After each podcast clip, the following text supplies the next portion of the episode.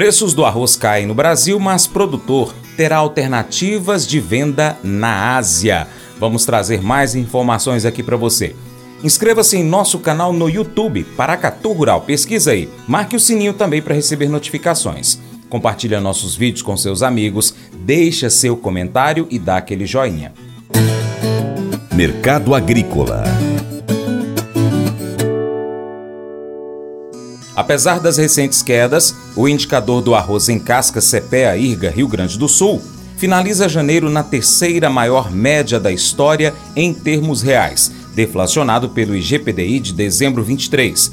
Na parcial do mês até o último dia 29, o valor médio está em R$ 127,83 a saca, atrás apenas dos registrados em setembro e outubro de 2020 que foram R$ 132,76 e R$ 129,27 a saca de 50 quilos, respectivamente. Segundo pesquisadores do CEPE, nas últimas semanas passou a prevalecer uma certa resistência compradora para os atuais níveis de preços, com agentes apontando dificuldades em repassar os novos custos para o atacado e para o varejo. Além disso, os poucos lotes remanescentes passaram a ser ofertados por produtores visando liquidar estoques e ajustar os sistemas de armazenagem para a breve chegada da nova safra. Vlamir Brandalize pontua que, apesar do arroz enfrentar um período de queda nas cotações, os produtores encontrarão boas possibilidades de negócios na Ásia. A demanda segue alta por lá e os fornecedores enfrentam problemas com a produção, fazendo do Brasil uma alternativa para o abastecimento asiático já em solo brasileiro, os varejistas pretendem fazer novas reposições apenas a partir do momento em que houver um reajuste para baixo na saca do arroz.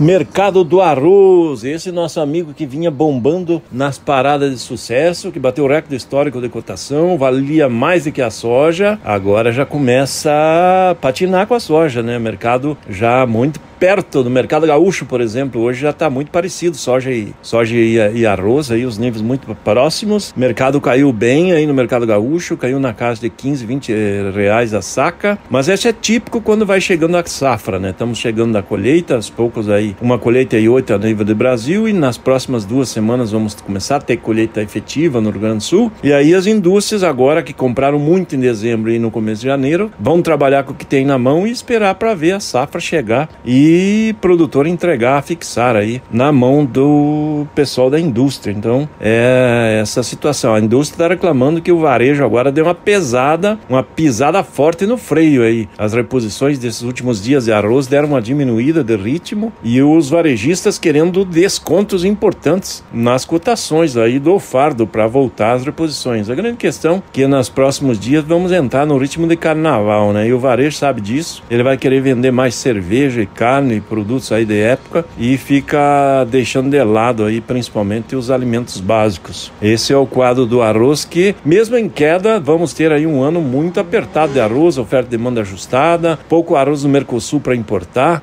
No Brasil, em 2023, foi um, teve como maior fornecedor o Paraguai, né? O Brasil importou 82% do volume do arroz aí que o Paraguai exportou, então um volume gigantesco de arroz entrou do Paraguai, de uma de uma importação perto de um milhão e meio de toneladas, na faixa de 900 mil, quase 900 mil toneladas na base do casca, veio do Paraguai. E então esse é o nosso quadro e paraguaios venderam muito antecipado nesse ano, então não vai ter muita sobra de arroz esse ano aí no Mercosul também para atender o mercado brasileiro. E o mercado interno não vai cair muito porque os, os produtores gaúchos e exportadores estão de olho no mercado internacional, porque na Ásia segue forte aí o mercado do arroz.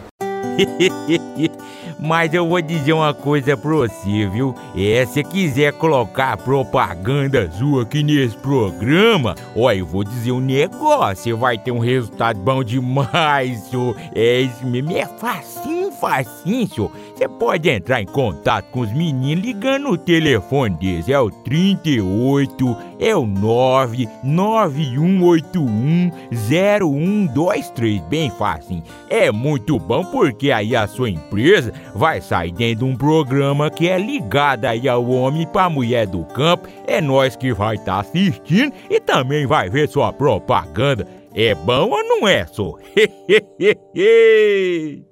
Nós não dizemos a palavra milagre com muita frequência, né?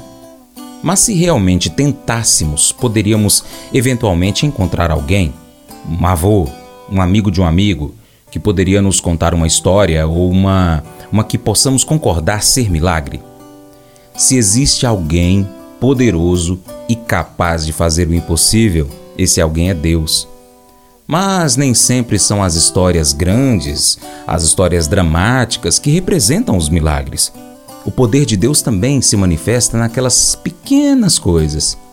Vamos fazer o seguinte: vou te fazer um desafio. Passe as próximas 24 horas com seus olhos bem abertos. Procure a bondade de Deus em todos os lugares. Quando você encontrar, agradeça a Deus por isso.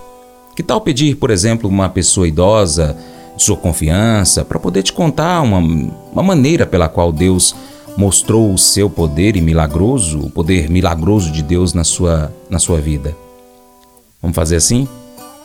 Esse devocional faz parte do plano de estudos Nunca Desista, do aplicativo bíblia.com.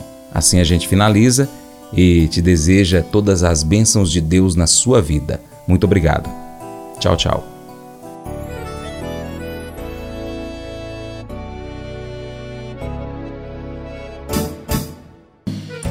Acordo de manhã para prosear no mundo do campo, as notícias escutar. Vem com a gente em toda a região com o seu programa Paracatu Rural. Tem notícias, informação e o mais importante, sua participação. Programa Paracatu Rural. Programa Paracatu Rural.